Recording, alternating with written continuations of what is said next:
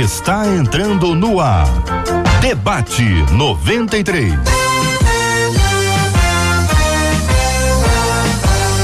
Realização 93 FM. Um oferecimento Pleno News. Notícias de verdade. Apresentação J.R. Vargas. Alô, meu irmão. Alô, minha irmã. Ah, que fala.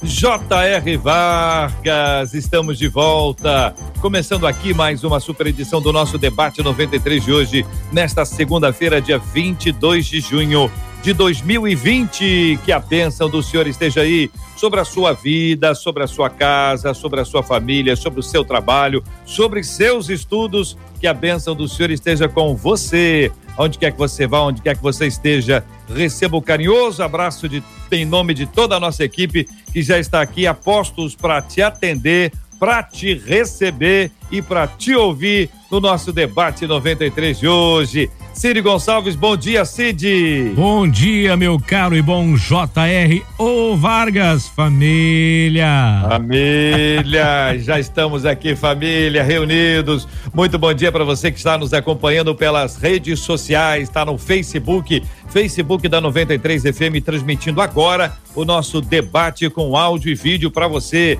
O nosso canal do YouTube da 93 FM, da mesma forma, é só procurar no YouTube ou no Facebook, Rádio 93 FM, você vai encontrar com a gente, vai abrir e vai estar tá conectado com a gente. Tem gente que está vendo a gente no televisor, está vendo a gente no computador, no tablet, no celular, então seja muito bem-vindo. Esse é um jeito novo de fazer rádio. Bom dia para quem está no nosso site rádio93.com.br, para você que está acompanhando pelo rádio em 93,3, sejam todos muito bem-vindos. Bom dia também para você que nos ouve pelas nossas plataformas de streaming, sempre ligados no debate 93. Bom dia para ela, também aqui na nossa tela, uma fera, Marcela. Bom dia. Bom dia, bom dia JR, bom dia aos nossos queridos ouvintes começando mais uma semana com a graça do nosso Deus, afinal de contas, a nossa porção é o Senhor, Ele é bom para aqueles que esperam nele. E começamos essa semana sob a graça e a certeza de que ele não perde o controle de nada. E com a alegria da participação dos nossos ouvintes, que, como você bem disse, JR, participam com a gente pelas nossas plataformas de streaming, mas também pelo nosso WhatsApp, que é o 21 96803 8319 21 96803 8319. Participa com a gente aqui, manda pra gente a sua participação de hoje.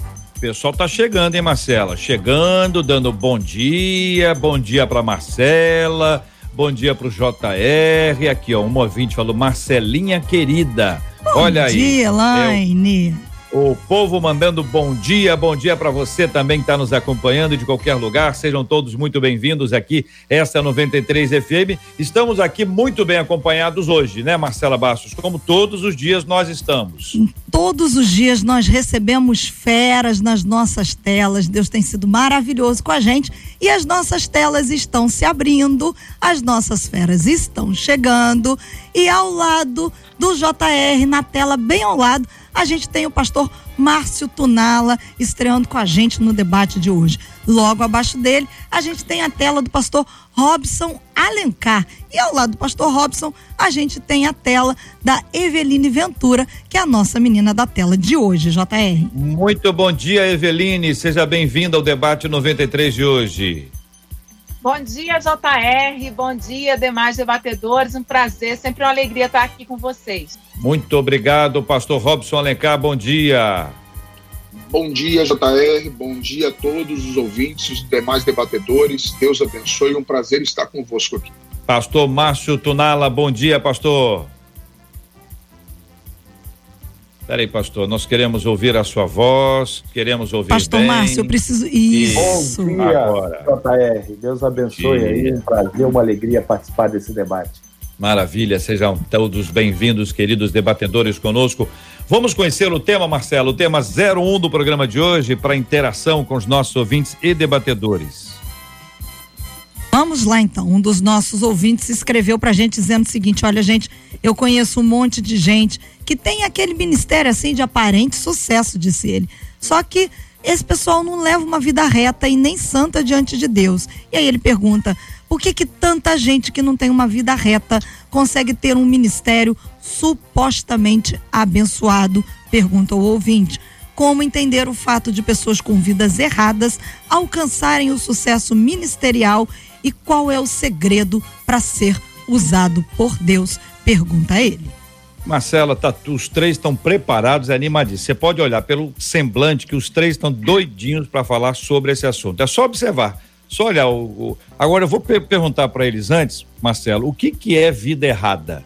Exato. Peçam para eles definirem. Por favor, vida errada, porque me parece que vida errada pode ser a vida que o ouvinte esteja vendo na pessoa sobre quem ele fala.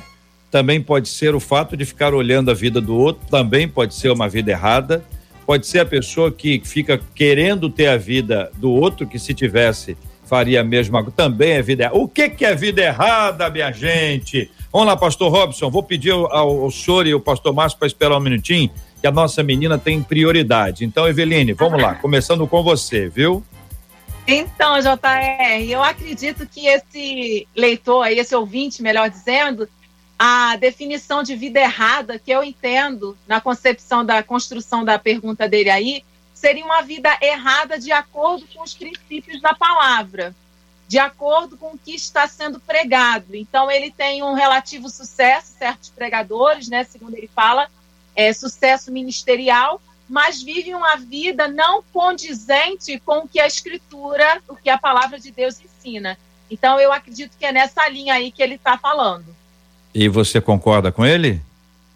Que em que sentido? Que existe que pessoas esse é o que sentido têm... de vida errada? O sentido... Eu acredito que sim. Você concorda com que, ele? Que, que uma vida errada dentro dos princípios da palavra de Deus, sim, é uma vida errada. Pastor Robson Alencar, e aí? É, dentro da visão do caro ouvinte, né? Quem sabe corroborando com a palavra da nossa irmã, ele deve estar vendo alguém que tem sucesso, aparente, né? Como já dizia o saudoso pastor Antônio Gilberto, é necessário também atentar que nem todo crescimento tem aprovação de Deus, mas dentro do que tange ao testemunho cristão, se ele olhar para a Bíblia e ver que alguém não vive condizente com o que diz as Escrituras, ele estaria certo. Dentro da sua pergunta, JR, da conotação que você fez de um todo, falando sobre há alguém que viva assim, com certeza. O próprio apóstolo Paulo já alertou sobre os tais, né? O próprio apóstolo Paulo disse lá em Filipenses para que nós observássemos os obreiros feitos do próprio ventre, que trariam dissensões, dificuldades ao reino de Deus. Se dentro da ótica do irmão desta pergunta do primeiro, do início do debate foi essa, ele está correto. Acontece sim. Pastor Márcio, e o senhor? O que, que o senhor pensa? Concorda com os dois? Concordo plenamente, sem sombra de dúvida. Você ter uma vida reta é aquilo que a Eveline falou, sim, andar de acordo com a palavra, a vontade de Deus. Provérbios tem muitos textos que nos falam sobre essa questão de uma vida de retidão. E, em especial, o 10.9 diz: Quem anda com integridade anda com segurança, mas quem segue veredas tortuosas serão descobertos. Eu creio que isso, vida reta, é andar ali, ó, segundo o coração do Pai. Muito bem. E o que, que é sucesso ministerial? Então, JR, primeiro vamos para a definição de sucesso, né?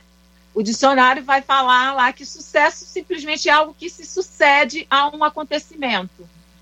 Olhando por essa, essa ótica, né? Em todas as nossas atitudes, a gente vai ter sucesso, porque vai resultar em, em algo. Agora, dentro desse contexto aí, ele coloca como algo, alguém que teve notoriedade, que tem visibilidade, que, que ficou conhecido por algo.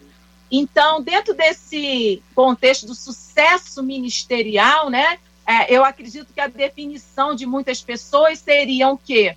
É, uma igreja muito grande, com um número muito significativo de membros, ou uma pessoa que é um, é um pregador itinerante, e que é toda vez que ele prega, acontece muitos movimentos espirituais, muitas conversões, muitos batismos no Espírito Santo, para quem são os pentecostais aí.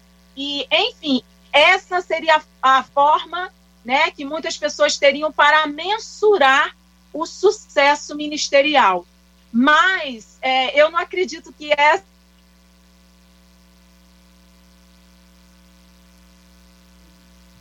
JR, perdemos a conexão com a Eveline. Eu Vamos... fiquei esperando você falar, porque é uma questão, como é uma menina, eu fiquei quieto esperando você falar. É, nós, nós vamos restabelecer. Estamos aguardando, né, Robson? E aí, Robson? Isso. Nessa mesma assim, linha, vai lá. Dentro do que a pastora estava falando, o que, que eu vou dizer? A, a conotação de sucesso para as pessoas, principalmente no movimento pentecostal, parece ser o momento que a pessoa está vivendo, porque está dando certo. Mas se nós formos contextualizar sucesso ministerial com a Bíblia, nós vamos ver, por exemplo, Jeremias, um grande profeta, conhecido como um profeta maior, profetizou durante 40 anos, ninguém se converteu. Você vai dizer que esse homem não teve sucesso, sendo um grande profeta que ele foi? Foi um homem com maior conotação com Deus. Olha só, as pessoas têm uma dificuldade de compreender e entender que sucesso não é aparente. É melhor você nunca aparecer e fazer a coisa certa do que você aparecer e fazer a coisa errada. Eu acredito que sucesso na concepção humana, na visão, na ótica dos homens, está muito longe daquilo que Deus quer para a nossa vida. Eu acredito que, já imaginou Noé? Ele não foi um homem de sucesso? Ele só salvou a família dele, ele não salvou todo mundo. O que nós vamos dizer de tantos homens da Bíblia, né? Que fizeram coisas que aparentemente não sucedeu a uma grande multidão, mas foram de sucesso. Então a ótica está meia retuperada, né? Digamos assim, ou meia e aí, passada. Márcio, o que, que o senhor pensa sobre esse assunto? Bom, sem sombra de dúvida, você poder afirmar que tem um sucesso ministerial é é obedecer irrestritamente à vontade do Pai, à vontade de Deus, coração de Deus, agir, trabalhar, servir, produzir com os recursos que o Senhor dá, sem reclamar, sem, sem desejar é, é essas projeções. Eu acho que isso é sucesso. Eu considero os discípulos do Senhor Jesus, eles tiveram sucesso no ministério deles, o cristianismo está aí para provar isso Jesus é, os usou poderosamente, mas eles tiveram um, um final bem trágico, mas eles são homens de sucesso, independente do final trágico que eles tiveram. Então, fazer a vontade de Deus é o sucesso, sem sombra de dúvida. Então, nós temos uma perspectiva de sucesso diferente da perspectiva que o mundo tem. Eu acho que é nesse ponto que a gente precisa dar uma arrumada na, na, na nossa mente em, em, em termos de comparação. Que quando você diz, por exemplo, um cantor é um cantor de sucesso, é porque ele tem um alcance muito grande, é porque ele tem um público que o, que o acompanha, ele tem um grupo de pessoas que o segue, que, que, que vai com ele, que compra as suas músicas. Então, isso para o mundo é sucesso. Quando você tem a mesma coisa, a mesma análise aqui, dentro de uma perspectiva cristã, nós estamos analisando de forma equivocada, porque o critério não é esse. O critério são os frutos. Seja um ministério. Vamos lá. Ministério. A igreja tem não sei quantos mil membros. Essa igreja tem de dezenas de, de, de membros. Teoricamente, uma igreja que tem milhares, ela é uma igreja de maior sucesso. Agora, isto no critério humano, onde você tem uma empresa que vende muito, você tem uma empresa que vende menos, então a empresa que vende muito é a empresa que tem mais sucesso. Essa comparação pode distorcer o que é a vida espiritual e qual é a razão da nossa vida, para não parecer que nós todos estamos em busca disso. Se o Márcio, se a Eveline, se o Robson escreve um livro, eles querem que o livro venda. Não resta a menor dúvida, mas se eu consultaram os três e disseram o seguinte: olha, uma pessoa leu, uma pessoa leu. Essa pessoa teve a vida dela impactada, mudada. Mudou a vida dele, mudou a vida da família. Eles pregaram o evangelho, mudou a vida da rua. Depois que eles mudaram a vida da rua, mudou a vida do bairro. A cidade depois foi alcançada. O Estado foi. Olha, olha quanta. A partir de um, uma pessoa. Só quem lê o livro, uma pessoa. Então tem histórias na nossa história missionária que conta isso. Falou para uma pessoa. E essa uma pessoa foi a pessoa que, que explodiu o negócio. Então, essa percepção de sucesso é complexa, assim como a percepção de, de estar ou não realizando a obra de Deus, como nós iniciamos aqui, ela também é complexa. O que que está errado? O que que está certo? Segundo as escrituras e não segundo o que a gente acha. A gente pode ter gosto, né? A gente pode ter gosto, achar que isso não está bom, que aquilo não está bom. Enfim, está posto o assunto aí para os comentários dos meus queridos debatedores. Vou começar de novo com, com a Eveline, que foi, mas já está aqui entre nós outra vez, e a partir dela fiquem à vontade, queridos. Então, JR, é, eu creio que essa questão do, da a motivação é a principal questão aí. Muitas pessoas estão desejosos de iniciar um, no ministério, mas elas vis, visualizam apenas essa questão, né? Eu costumo, a pastora Helena Raquel fala muito sobre isso, às vezes são apaixonados apenas pelo microfone, não pelo ministério.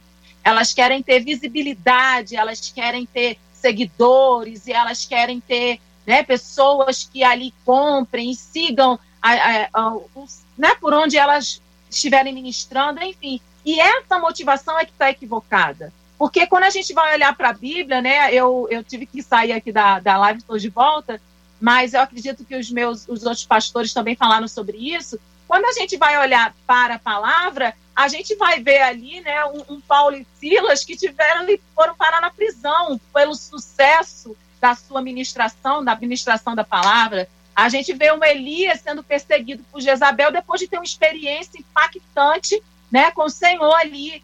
A gente vai ver Estevão morrendo apedrejado. Então, assim, que sucesso você está buscando?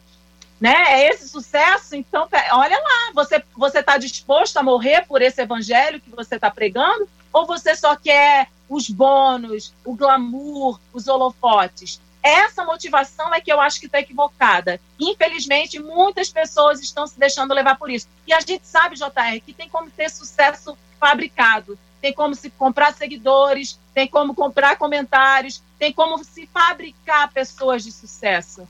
E aí a gente, quando olha na essência, não tem ali aquela verdadeira mensagem que está sendo pregada. É simplesmente amantes do sucesso. E, e essas aí, pessoas, infelizmente, têm se deixado, é, muitas pessoas têm se influenciado por isso, almejado apenas isso. E isso não é o sucesso que a Bíblia né, nos ensina, não é esse tipo de sucesso que a palavra de Deus nos, nos orienta a buscar. Né? Nós fomos chamados por Deus para com uma obra específica. Deus tem propósitos específicos para a nossa vida. Então, eu, eu não acredito que nós fomos chamados para dar certo ou para dar resultado, mas para fazer o certo, aquilo que é coerente, aquilo que é correto. E, e, e Deus ele, ele estabeleceu projetos pessoais e projetos em especial para a sua igreja. Tem muito pouca coisa na Bíblia que é para mim ou para a pastora Eveline, ou para o pastor Robson. É, de modo geral, Deus tem projetos para nós, como Igreja do Senhor Jesus, nos conectando através dos nossos dons e, de fato, produzindo sucesso. Sucesso, sem sombra de dúvida, não é a quantidade de view que eu tenho, ou nem a quantidade de livro que eu já vendi ao longo da minha história, a quantidade de viagem que eu já fiz, a quantidade de convite que eu recebo, isso não é o que mede o sucesso. Para mim, o sucesso é, na minha vida ministerial está muito ligado às pessoas, os discípulos que eu consegui fazer. Não é a quantidade de gente que me ouve. Eu posso estar tá pastoreando uma igreja com milhares de membros hoje, mas na realidade, a quantidade de discípulos para mim, isso pesa muito, porque essa tarefa, é, o Senhor não deixou dúvida para minha dúvida. Então, se eu tenho líderes hoje na igreja, pastores inclusive na igreja, que são meus filhos na fé, eu considero isso um, um privilégio, uma oportunidade, porque nem digno e nem capaz de fazer uma obra redentora na vida de alguém eu sou. Mas Deus me permitiu andar com pessoas e isso é, e com certeza é o que precisa ser medido na vida das pessoas, o caráter, né? E de fato o amor ao próximo, o cuidado com o evangelho, a pregação do evangelho, são coisas que definem um sucesso ministerial? Como disse o pastor aí agora, pastor Márcio, é necessário não só ouvir o que pregam ou ouvir o que cantam. É necessário analisar a vida que vivem.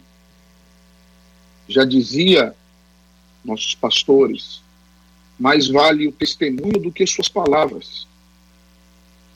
Eu, uma certa época, trabalhando na Pavuna, em 1999, nos anos 2000 por aí, eu trabalhei para um bombeiro, um capitão do bombeiro, me cedeu a oportunidade de gerenciar uma empresa e um próximo de casar, alguém de eu estava passando uma dificuldade muito grande sendo na calçada e na hora do almoço e estava ali orando, intercedendo sozinho, preferi ficar sozinho. Um rapaz tocou no meu ombro e disse assim: Ô pastor, o senhor está triste? Eu falei assim: rapaz, eu não sou pastor, não. Ele falou assim: rapaz, eu pensei que o senhor era pastor. Eu falei assim: não, eu sou muito novo, eu tenho 20 anos só. Eu fui ordenado a pastor com 22, 23 anos, dois anos depois, mas ainda não era e me sentia muito novo e nem queria ser. Eu lembro que daqui a pouco chegou o irmão dele, o terceiro irmão e as noivas. Pô, pastor, eu não sei o que o senhor está passando, mas não desiste não. Falei, por quê? Eles congregam ali naquela igreja JR da Pavuna Batista, é grande é a casa porque grande é o Senhor, bem grande ali na Pavuna, sabe onde é? E eles disseram assim, porque nós voltamos para a igreja e vamos se batizar por causa do Senhor. Falei, mas eu nunca falei nada para vocês, nunca conversei com vocês, eu só mal converso com o pai de vocês. Falei, mas a gente é dono da empresa, né? A gente observa tudo que o senhor faz. O horário que o senhor chega, como o senhor anda, a forma que está tudo gravado aqui, tem câmera por todo lugar. Ou seja, sabendo que uma tão grande nuvem de testemunha nos rodeia, largamos todo embaraço e o pecado, né? E prossigamos para a carreira que nos está proposta. É óbvio que o contexto dessa grande nuvem que nos rodeia é outro, mas eu estou dando uma forçadinha no texto, entendeu, JR? Uhum. Só para dizer que maior é o testemunho do que o sucesso que eu acho que eu tenho. Se eu ganhar minha casa, JR, eu já estou satisfeito. É isso aí. É, esse, ah, me parece que esse aí é que seja um dos pontos principais, porque quando nós olhamos muito para fora, nós corremos o risco de per perder o para dentro. E a pandemia pro promoveu muito desse para dentro e menos o para fora. A, a gente já não aguenta mais, é verdade, mas é. o, para, o para dentro ele é fundamental. E quando se trata de, de evangelho, ainda mais. Eu tenho impressão, Marcela, que nós já temos aí várias participações dos nossos ouvintes, audiência bombando aqui, hein? Meu Deus. É, aqui pelo WhatsApp, um dos nossos ouvintes disse o seguinte: gente, olha, eu acredito que quando nós buscamos viver a nossa vida em retidão, a gente não fica enxergando os defeitos dos outros, não. Porque assim a gente acaba julgando, trazendo confusões e se enchendo de dúvidas quando a gente olha só para fora e não para dentro. E uma outra ouvinte levanta a questão, ela diz: olha, na minha opinião, o problema é carisma e caráter. Para mim, o diferencial está aí. Tem muitos que aparentemente têm sucesso porque têm carisma, mas na realidade acabam não tendo caráter. E ela diz: e muitos com caráter, mas sem carisma. E aí ela levanta essa questão do carisma e do caráter, JR. Eu vou pedir que vocês falem um pouco a respeito disso, gente, por favor. E quero mostrar para vocês uma cena, tá bom? Quero pedir que vocês três e os nossos ouvintes vejam uma cena. Jesus está andando, tá certo? E atrás dele tem doze. Doze os doze. Viram a cena? Uhum. Fiquem à vontade. É, quando, quando o JR fala os doze, eu entendo que é por tudo que Jesus fez, só quem seguiu mesmo foi doze, né? E você vai dizer que o ministério de Jesus não foi um ministério de sucesso?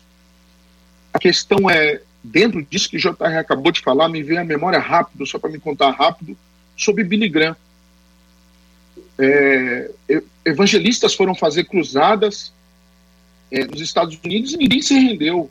Um, um, jovem apenas se rendeu a Cristo.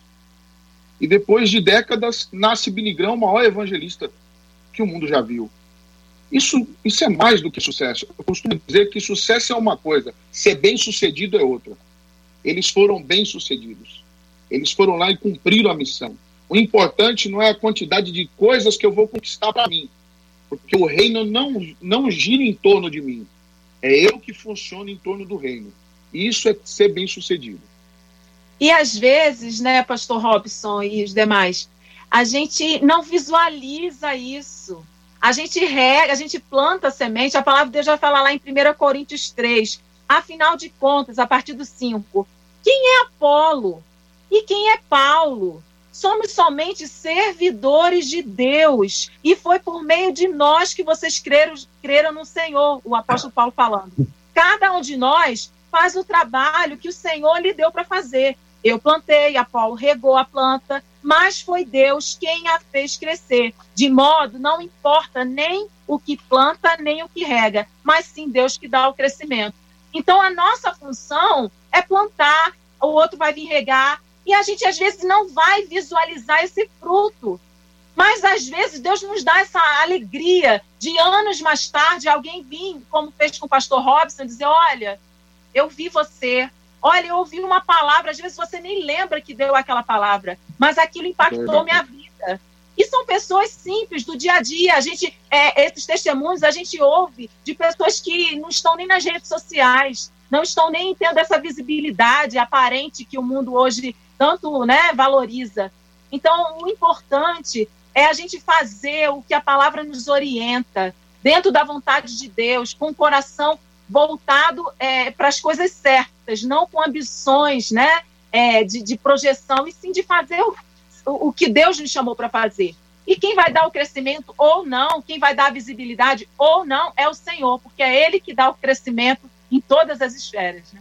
Pastor Márcio, naquela, naquela, na, naquela praça ali em, em Cafarnaum, o senhor está olhando lá a praça?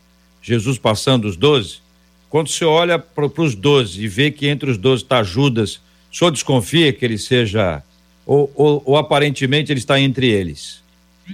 Ele é um deles? Pro, com certeza, quem olhava de fora via como um deles. A gente uhum. não tem tantos detalhes, por exemplo, da personalidade de Judas.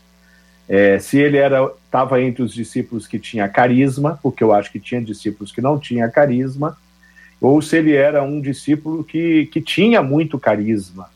Normalmente essas pessoas, elas, é, é quando você tem carisma e falta o caráter, né, como a ouvinte estava falando, vocês têm sérias dificuldades. O carisma, ele é, o carisma ele tem que ser, tem que ter, você tem que tomar um cuidado com ele, mesmo quando você tem caráter. O carisma ele facilita algumas coisas na sua vida. O carisma, por exemplo, de um pregador pode fazer com que ele não se prepare tanto, porque as pessoas têm automaticamente é, já uma predisposição para gostar da presença dele, da voz dele, do sorriso dele, do jeito como ele conta uma história. E isso pode levar essa, esse, esse líder, esse servo, esse pregador, a, a, a ser leviano com, a, com a, o seu preparo, então, isso é, é algo fundamental. Eu creio que Jesus, apesar de ter muitos inimigos, é, sem sombra de dúvida, a gente consegue perceber isso no Evangelho, ele tinha muito carisma, ele atraía as multidões. Ele fazia isso pelo carisma e, claro, pelos milagres. A gente sabe que havia muito jogo de interesse. Muitos discípulos estavam perto de Jesus é, e apresentaram falha de caráter. O que é tremendo ver no cristianismo é como a, o caráter desses discípulos foi trabalhado por Cristo. Como eles são desenvolvidos, como eles crescem, como eles viram gigantes, eles não nasceram gigantes. Eles são homens assustados que fugiram cru, da cruz ali, no momento da crucificação, se esconderam.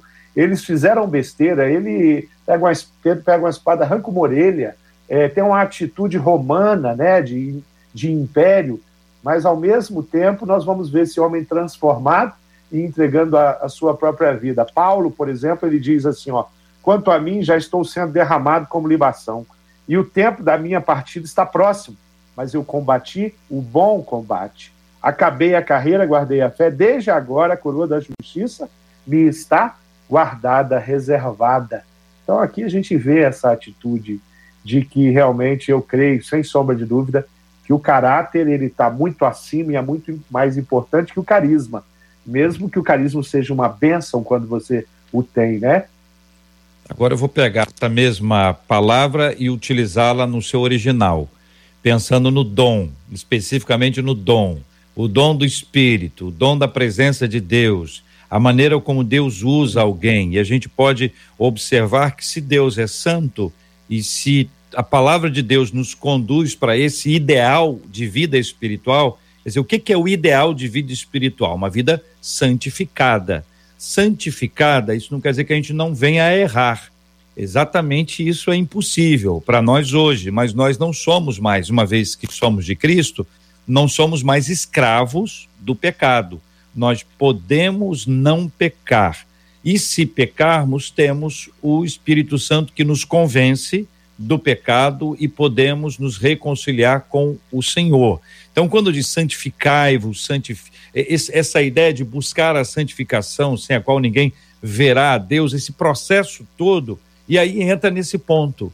O que é que, que, que tira o nosso olhar eh, dessa perspectiva de ser santo, não é? A gente tem algumas atitudes são reconhecidas publicamente. A pessoa que bebe, a pessoa que fuma, a pessoa que fala o palavrão, uma pessoa indecente, uma pessoa impura, uma pessoa adúltera, uma pessoa que se prostitui. Estou pegando todos os. pensando aqui nas obras da, da carne, né? Uma pessoa maledicente, tudo isso aí entra naquele rol eh, de coisas que, que contrariam a vontade de Deus e que, portanto, nos afastam do, do ideal da santificação. Então, quando a gente traz essa realidade agora e aplica a nossa vida, líderes ou não, porque os líderes podem ter maior pressão, maior responsabilidade, uma vez que a eles foi confiada essa responsabilidade, mas a vida espiritual se aplica a todos. Como tratar isso? Vamos lá, os três podem começar, qualquer um dos três, tá? Não tem ordem, não. A ordem é que não tem ordem. É, a, vi, a, a vida cristã, é dentro de tudo que o JR falou, é, um, é um processo. As pessoas precisam compreender que não adianta só ler a Bíblia se você não ora. Eu costumo dizer que se você quer conhecer a vontade de Deus, você lê a Bíblia, o manual já está aí. Você quer saber a vontade dele? Leia. Você quer conhecer a Deus profundamente? Ore. Faça como Paulo. Paulo, quando teve dificuldade, mesmo sendo um grande homem, que não precisa eu citar aqui quem ele é, não é à toa que dois mil anos depois a gente continua falando sobre o que ele escreveu, de tão grande que ele era, na sua dificuldade ele buscou a Deus, possivelmente durante 72 horas. A mentalidade de Paulo mudou. Olha que processo. Já era um grande pregador, já tinha feito coisas extraordinárias, e quando ele passa, vamos dizer assim, um período de consagração, lendo as escrituras, orando, buscando mais a Deus, olha a mente de Paulo sendo transformada. Satanás agindo na sua mente, ele tem capacidade de dizer: olha, as coisas velhas para trás ficaram, eu prossigo para o alvo, você não vai me derrotar mais, não, Satanás. Deus reveste ele de uma graça totalmente é, é, é, que impulsiona Paulo a poder dizer o que o pastor Márcio disse. Olha, é, eu combati o bom combate, a carreira me alegrava, mas ela terminou. Terminei a carreira. Acho interessante a maturidade que trouxe uma vida com Deus. A carreira aqui acabou. Tem gente que a carreira acabou e ele não, não, não se manca, acabou. A única coisa que fica guardada é a fé. Ou seja, uma vida com Deus leva-nos a compreender mais as coisas do céu do que da terra. E a vida com Deus, como o pastor Robson colocou aí, é, está acima de qualquer chamado e ministério. É isso que, que, que vai nos levar, né? Guardar essa fé. É essa minha comunhão com Deus, essa minha busca de santificação, independe se eu exerço o ministério, né? Ou não. Essa minha intimidade é que vai fazer com que eu dê os frutos, né? E que no final eu olhe para essa trajetória independente de ter seguido uma carreira ministerial, e diga: olha, eu cumpri o que o Senhor me confiou, eu fiz a obra que Ele colocou, grandiosa ou não, eu fiz e guardei a fé. Estou em paz, tô kit, porque eu fiz aquilo que Deus confiou e entregou nas minhas mãos.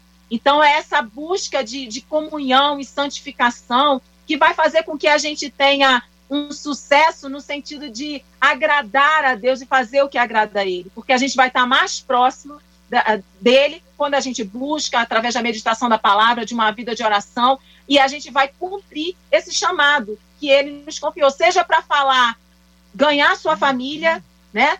ganhar sua casa, seja para ganhar multidões, não importa, mas sem a vida de santificação a gente não chega lá. Existe uma responsabilidade, JR, é, do, do, dessa pessoa que tem uma vocação, que tem uma liderança, que foi em algum momento é, ordenado, a autoridade que nós temos como líderes e pastores vem da igreja.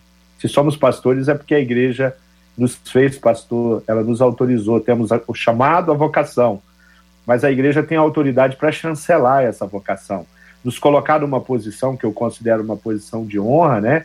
Uma posição com certeza de, de privilégio, oportunidade de servir e liderar, existe essa responsabilidade. Existe uma responsabilidade também é, de quem, de quem é, é, liderado por mim, de quem ouve a pastora, o pastor Robson.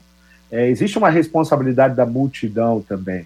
Quando a gente pensa, por exemplo, no, hoje no ambiente da internet, aonde pessoas se tornam é, conhecidas, famosas da noite para o dia, e elas alcançam uma imensidão de views aí, na, com uma, uma abertura tão, tão grande, né?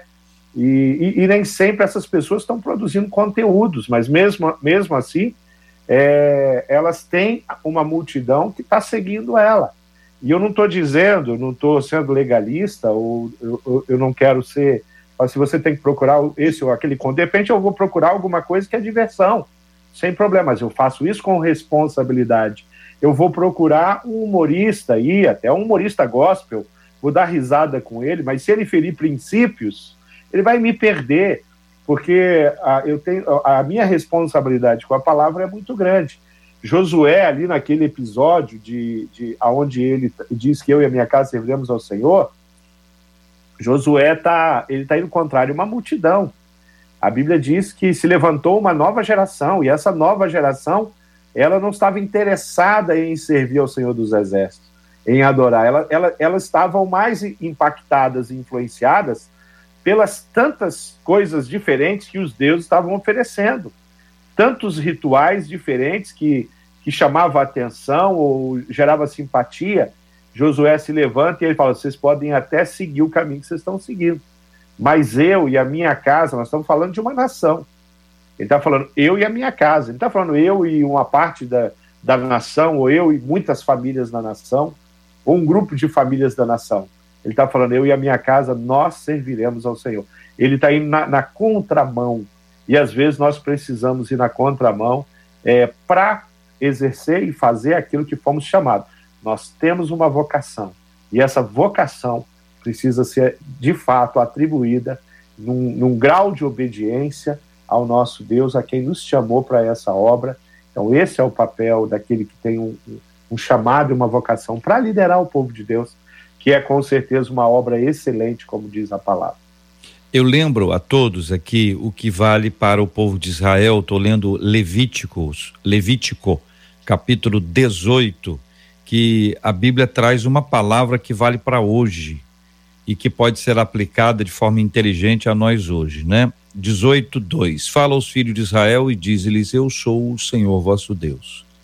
E aí no 3 diz assim: Não fareis como fazem na terra do Egito, na qual habitastes, nem fareis como fazem na terra de Canaã, aonde eu vos estou conduzindo, nem andareis nos seus costumes. E depois tem uma série de costumes que não podem ser assimilados, não podem ser copiados. É interessante ver, porque aqui você tem um povo de Deus, está na mão aqui, o povo de Deus que está saindo daqui e está indo para lá. Então, você tem os costumes de lá e de cá. Você tem os costumes anteriores do Egito e os costumes estão lá. Mas o povo é o povo de Deus o povo não anda quando, como andam os costumes, como andam os outros povos. O povo de Deus anda como povo de Deus, o povo que pertence a Deus. E essas normas, esses princípios são estabelecidos pelo Senhor. No livro de Levítico, você vai se deparar com histórias, você diz assim, não, isso não tem nada a ver hoje, isso não se aplica à nossa realidade hoje. Existem outros tantos que você diz, meu Deus do céu, como é que eu nunca li esse texto aqui? Estava aqui mesmo? Ou colocaram recentemente?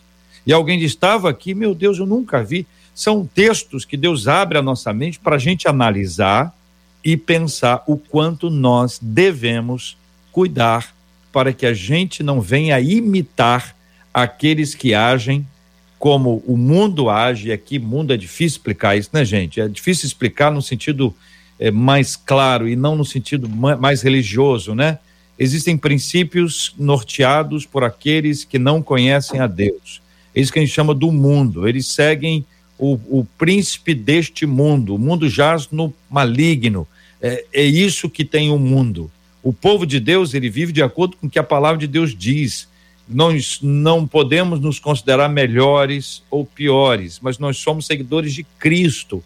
Então a nossa vida, ela precisa estar ao redor ali do que Cristo ensina. Fora disso, ela vai parecer como Judas parecia ser um dos doze, mas no final era só uma aparência.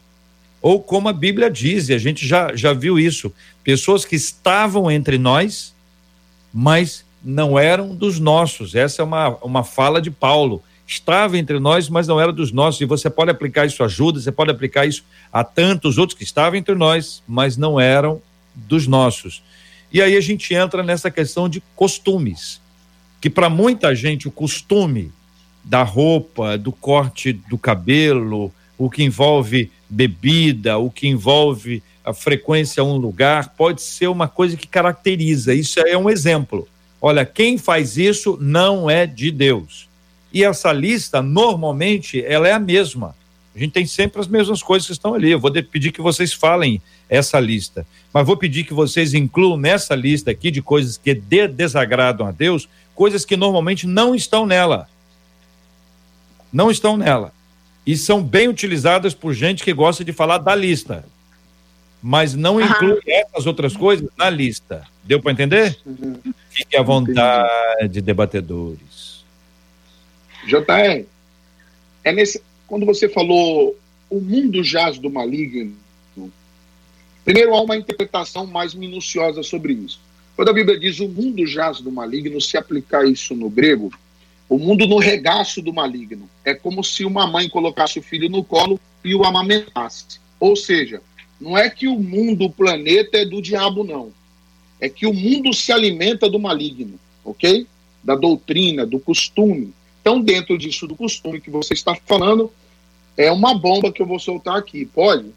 Por exemplo, uma das, uma das coisas que eu acho interessante é que eu digo no, no altar sempre que vem essa, essa conotação que você acabou de falar. Por exemplo, eu acho interessante as pessoas falarem de adultério, quando na realidade largaram a esposa para casar com a amante, entendeu? Mas continuam no altar pregando. Eu acho interessante as pessoas falarem sobre roubo, quando na realidade ela só nega imposto. Eu acho interessante as pessoas falarem sobre é, é, é, é, é pecado é, em um torno, em, num, numa, num, no geral, quando na realidade ela fala mal do irmão. Essas coisas essas coisas se tornam, não ficam mais em sintonia. Não dá para acreditar. As pessoas, quando percebem isso, vão perdendo a credibilidade. Então, com isso, eu costumo dizer: só pode falar no altar, campeão, aquilo que você vive. Só fala aquilo que está em conotação com a sua vida. Senão, você vai perder sua credibilidade, seu ministério é jogado no ralo. Então, quando isso é feito, é, é, normalmente as pessoas vão falar, pô, o Robson é chato. Não é que eu sou chato, é a realidade da palavra de Deus. Eu penso assim. O próprio Paulo diz: poderá um cego guiar outro? Pelo menos assim que eu penso. Essa lista aí, o pastor Robson colocou, né? O JR falou. Realmente, às vezes, muitas coisas faltam né, ser, ser faladas alguns pecados são mais visíveis, né? Se fala muito do, do adultério, do, do, do, pecado, quando é um pecado envolvendo a parte sexual, né? Aí pronto, aí é pecado, e aí se fala e se, e se combate. Mas outros tipos de pecados, né? Digamos assim, pecadinhos, como se existisse isso, né? Eles são deixados de lado, né? É a fofoca, é, é, é, é a inveja, né? E, e outras coisas, a corrupção, é, que as pessoas às vezes acham que a corrupção só está lá no, no, no, governo, mas se submetem a, a tretas, né, a, a, alguns desvios aqui, acham que não, mas é porque eu não tenho dinheiro para pagar, então eu tenho que fazer a gatunete, e Deus entende, Deus sabe.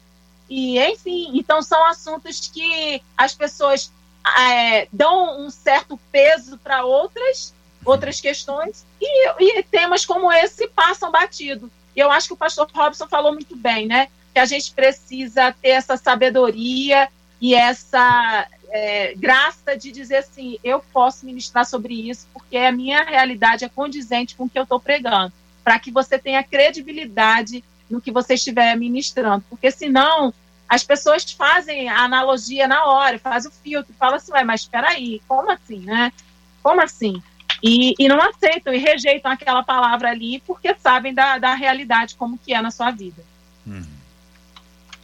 Eu creio que essa questão aí do, da, do sucesso aparente, né, do resultado na ministerial, é, que é, é palpável, existe um resultado, e, é, e essa dissonância com a vida desses, desses líderes, desses pastores, tem um texto em Mateus 7, 22 e 23 que diz assim: Muitos me dirão naquele dia: Senhor, Senhor, não profetizamos nós em teu nome?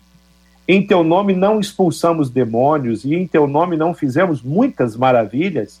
Então lhe direi abertamente: Nunca vos conheci. Apartai-vos de mim, vós que praticais a iniquidade. Existe a possibilidade, sim, de, de eu me tornar um líder, uma referência, um pastor, um ministro, e ao mesmo tempo eu não ter de fato uma vida com Deus, infelizmente. Mas existe a, a, a possibilidade de eu ter salvação em Cristo Jesus, de eu ter experimentado a maior preciosidade que o ser humano pode experimentar, que é conhecer Jesus e receber dele o perdão dos nossos pecados, mas é, ser seduzido, de repente, pela, pela soberba, pelo orgulho, pela vaidade. É, é, são muitas armadilhas ministeriais, muitas armadilhas, são muitos cuidados que nós temos que tomar como líderes, como pastores, que o, o, os ministros do Senhor precisam tomar no seu dia a dia. É muito fácil mentir para facilitar alguma coisa. É uma possibilidade para mim, não é para pastores que são é, reconhecidamente pessoas complexas, complicadas e de um testemunho duvidoso. Mas para mim há uma possibilidade, se eu não me cuidar, sabe, se eu não andar de fato ali com uma lupa com a, a, a palavra de Deus, é, se eu não me proteger das pessoas, quantas pessoas, com certeza, se eu perguntar para a pastora Eveline, quantas pessoas, pessoas tentaram idolatrar ela? Pela palavra, pela unção, pela, pela, pela ministração, pelo discipulado, pelo cuidado, pela, pela, por uma vida transformada através do ministério dela. Pastor Robson, parece que caiu o pastor Robson. Pastor Robson com certeza tem história para contar. Pessoas que confundiram a, o, o, o, o, o que receberam é, do Senhor é, com o exercício do ministério dele na vida dessas pessoas. Isso pode levar ao nosso coração e à nossa mente, sim, essas vaidades e a gente tem que se proteger muito dessas coisas. Vou e contar tudo uma isso história. que foi falado, né? Vou contar uma história e pedir que vocês ajudem, tá bom? Para não colocar nomes, eu vou botar letras. Eu sei que letras dificultam um pouquinho o entendimento, mas é melhor letra nesse contexto do que o nome. Então vamos dar exemplo aqui. O pastorar pode poderia ser pastora, tá? o pastor A vai orar por B. B tem uma enfermidade. B é filho de C. C está orando pela cura de B. B vai ao pastor A. O pastor A pede a Deus que cure B. B está pedindo a Deus para ser curado. E C, que é a mãe de B, tem orado a Deus pela cura de B. Ok? Pastor A, o enfermo é B, a mãe é C. E Deus é Deus. Não é porque é D, não. Deus é Deus. Perfeito? E aí, a oração é feita por C, é feita por B e é feita por A. A Deus. Quem cura é Deus. Se quem cura é Deus, por que que A pode achar que está arrasando, abafando ou arrebentando se quem respondeu a oração foi Deus? E é, o poder não é de A. Mas supondo que fosse a força da oração de alguém, por que que A não leva em consideração que B também orou e que C já vem orando e que no tempo de Deus, no propósito dele, era para ser hoje, era para ser agora, ou era para ser após esse tempo. Estou contando essa história que tem A, tem B, tem C e tem Deus, para dizer que muitas vezes A, B e C querem tirar de Deus a glória que é dele. O segundo é que A, que é quem ora, a pessoa lá, o, o pastor, a pastora que ora, pode achar que a oração dele é que está arrebentando. Mas B, que recebeu a oração, pode ter orado, mas também pode achar que a oração que resolve é a oração de A. C, que é a mãe, pode dizer assim: meu Deus do céu, eu tenho orado por esse assunto tem 10 anos. E só aconteceu depois que A orou.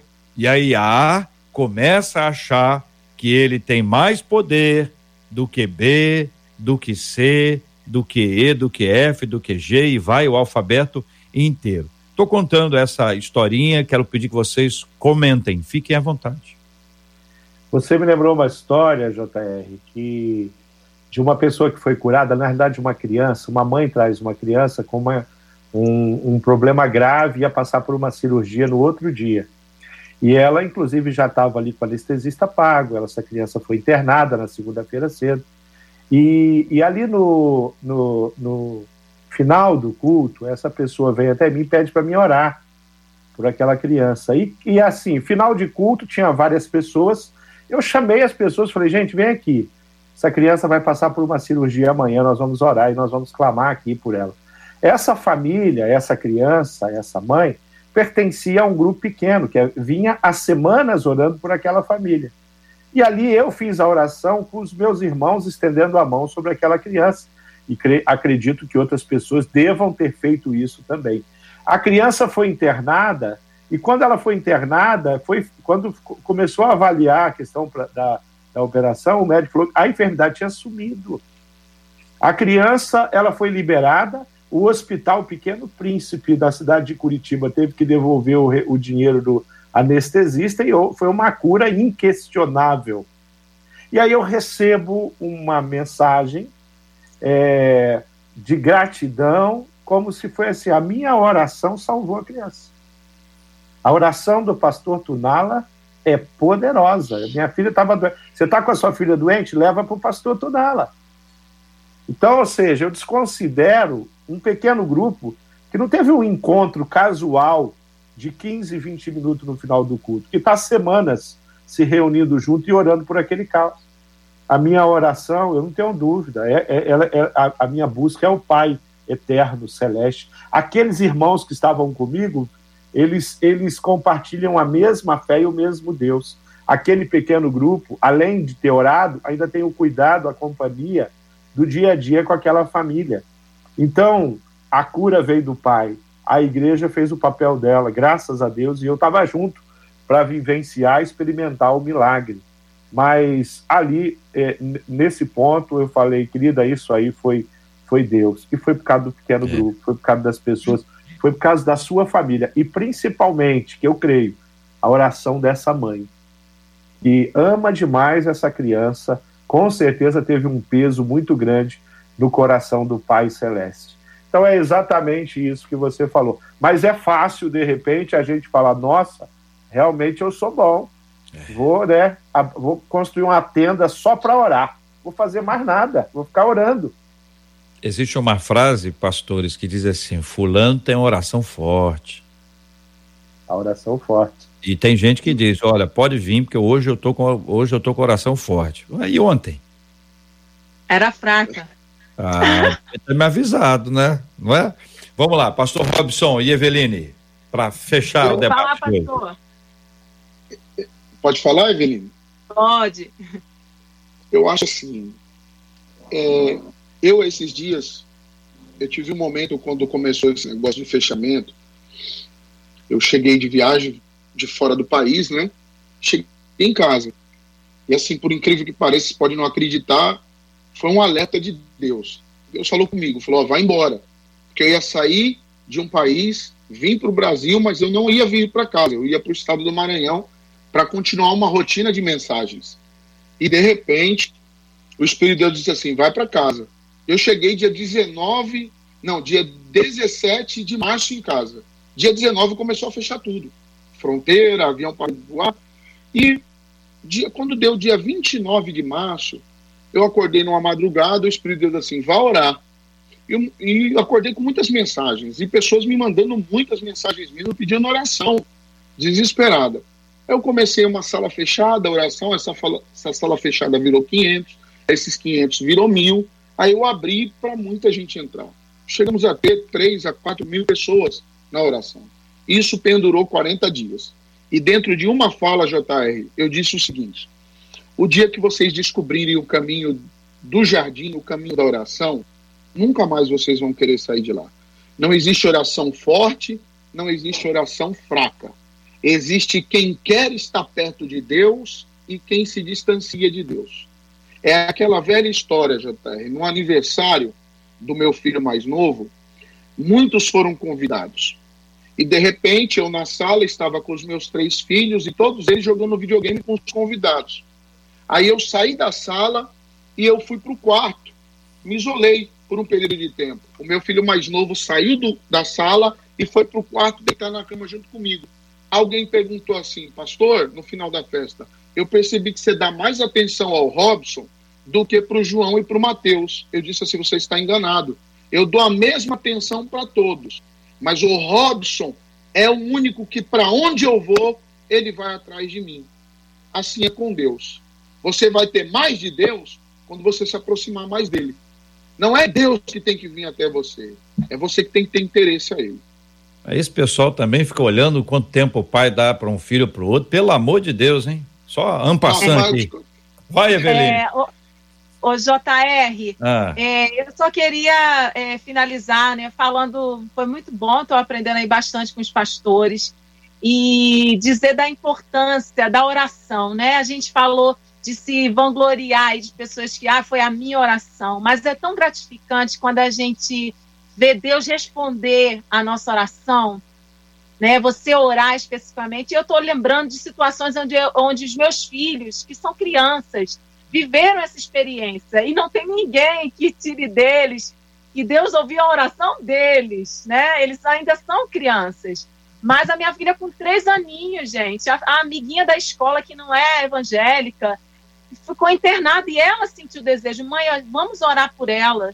Ela orou, tivemos uma oração ali de noite. No outro dia a menina teve alta do hospital e ela ficou impactada. Ela veio para mim, Deus ouviu a minha oração. Então é muito lindo desde cedo eles sentirem essa proximidade com o Pai. Eu sou pequena e Deus ouve. E assim sigamos nós, né? Mesmo crescidos, mas pequenos diante de um Deus que faz, que ouve, que age, né? Que Ele sim é o Todo-Poderoso e cabe a nós nos submeter a essa grandeza dele e tributar a ele toda a honra e toda a glória, né? Por, por, por, pela misericórdia e graça de tão pequenos que somos. Muitas vezes ele nos dá, nos dá essa oportunidade, como deu o pastor Márcio, de estar ali orando com um grupo e vivenciar esse milagre, fazer parte desse milagre. A glória é do Senhor, mas a alegria é nossa. É, sempre dê glória a Deus Sempre dê, dê glória a Deus. Ainda que pareça que foi, ainda que as pessoas digam que foi, cuidado com isso. Que a tentação, a, a tentação de querer a glória que é exclusiva de Deus é algo constante. Isso vale para o líder e vale para todos, não é só o líder, não. Tem gente que diz assim: eu não vou elogiar o pastor, que ele vai ficar, ele vai ficar orgulhoso. Orgulhoso é quem acha que o elogio dele vai deixar o pastor orgulhoso. Hein? Que isso, hein? Que poder, hein? Vou elogiar o pastor, o pastor vai ficar orgulhoso? Então eu estou orgulhoso do meu elogio, acreditando que o meu elogio vai deixar o pastor orgulhoso. A gente tem que dar sempre glória a Deus sobre todas as coisas. O pastor Márcio Tonala, muito obrigado pela sua presença no debate 93 de hoje. O senhor que tem um livro O Coração do Líder e que agora está sendo disponibilizada também aqui pelas plataformas da nossa MK. Marcela vai dar o serviço inteiro, mas eu quero ouvir do senhor do que trata o livro, pastor. Eu lidero o projeto de pequenos grupos já há muitos anos, né? E, e já tenho outros livros também nessa área. E esse livro especificamente é um livro que eu escrevo para o líder, para o líder em treinamento e para aquela pessoa que tem projeção, desejo, quer se tornar um líder de pessoas através de pequenos grupos ou ministério. Então é um livro que ele tem uma pegada devocional, ele tem muitas histórias lindas que o Senhor faz em centenas, milhares de pequenos grupos espalhados. E, e, então é um livro que traz essa memória e o encorajamento. A base dele é Jesus, o líder que supremo, né? Nosso exemplo mora, aquele que realmente nos inspira todo dia. E é um livro que trata do, do dia a dia de um líder, a agenda de um líder, a vida de oração de um líder, o coração de um líder, né? a, a maneira como Deus é, quer usar esse livro. Então, esse livro é um livro que, que é, é encorajador, é um livro de encorajamento. Ele diz, resumindo, ele fala: vale a pena cuidar de pessoas através da liderança. Que maravilha. Que Deus abençoe muito, Pastor Márcio. Marcela. E o Coração do Líder você encontra aí na MK Books, nas plataformas Amazon Kindle, Google Play, iBooks, Kobo e Livraria Cultura. Então, Amazon Kindle, Google Play, iBooks, Kobo e Livraria Cultura. Procura pelo nome, né, né Marcela? O Coração, o coração do, do, líder. líder. Isso. O Coração do Líder. E você vai encontrar-se lá com o pastor Márcio e essas boas histórias para abençoar a sua vida, já disponibilizada aqui pela nossa MK. Eveline Ventura, nossa menina da tela de hoje. Obrigado, Deus abençoe, Eveline. Ah, é uma alegria estar sempre aqui com vocês. Sempre que eu posso estar aqui é um prazer muito grande. Um abraço, JR, Marcela, Pastor Márcio, Pastor Robson. Eu quero mandar aí um beijão especial para o meu maridão, Pastor Alessandro, e para os meus filhos, Aaron, Sofia, para minha mãe, que também deve estar ligadinha aí, tá bom? Obrigado. Deus abençoe. Pastor Robson, obrigado, querido. Um abraço. Um abraço, JR, um abraço, Pastor Márcio, Eveline, um abraço, Marcelo, a toda a equipe da Rádio 93. Deus abençoe todos os nossos ouvintes. E eu quero deixar um beijão aqui para a Assembleia de Deus em Bom Sucesso e a Assembleia de Deus em Cordovil. São igrejas que eu tenho muito carinho. Deus abençoe. Maravilha. Eu quero agradecer a participação da Marcela Bastos. Marcela. JR, vamos deixar um beijo aqui para os nossos ouvintes, em especial aqui. Eles mandaram para a gente alguns aqui no hum. WhatsApp hum. pediram. Ah, manda beijo aqui para Vespasiano, para Corumbá. É turma tá ligada aí na gente. Então, tá passado aí, manda um beijo né? para lá, turma. Isso. Maravilha. Um abraço também para aqui um ouvinte nosso, Marcela Ivisson. Tem 12 anos, está acompanhando a gente. Muito obrigado pela sua o audiência. Muito Mo, o Iverton, é ele, ele mesmo, ele mesmo. O Iverson deve ser irmão dele, Marcela. É Iverson, de 12 é anos. Iverson ou Iverton? Eu vi Iverson. Eu, foi o que eu falei, é você isso. que falou Iverton agora. Não, eu, não, eu falei, olha Iverson. Ah, você falou, olha, é... Iverson, então tá bom. Achei que você tá falando do irmão dele, o não. Iverton, que tem também a irmã dele, entendeu? Que é parente, todo mundo parente da Eveline. Segura aí, Eveline, vai chegar em você aí, dando a parentela.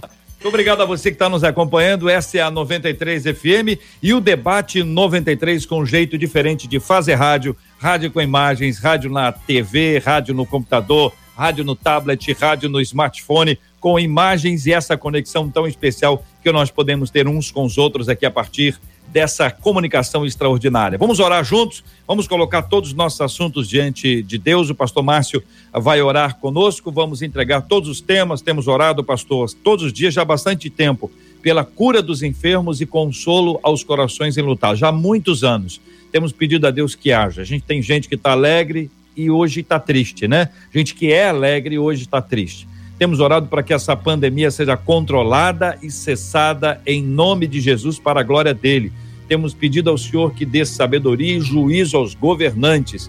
Enfim, temos orado uns pelos outros, para quem está em casa, para quem está no trabalho. Vamos orar, Pastor Márcio, por favor, em nome de Jesus.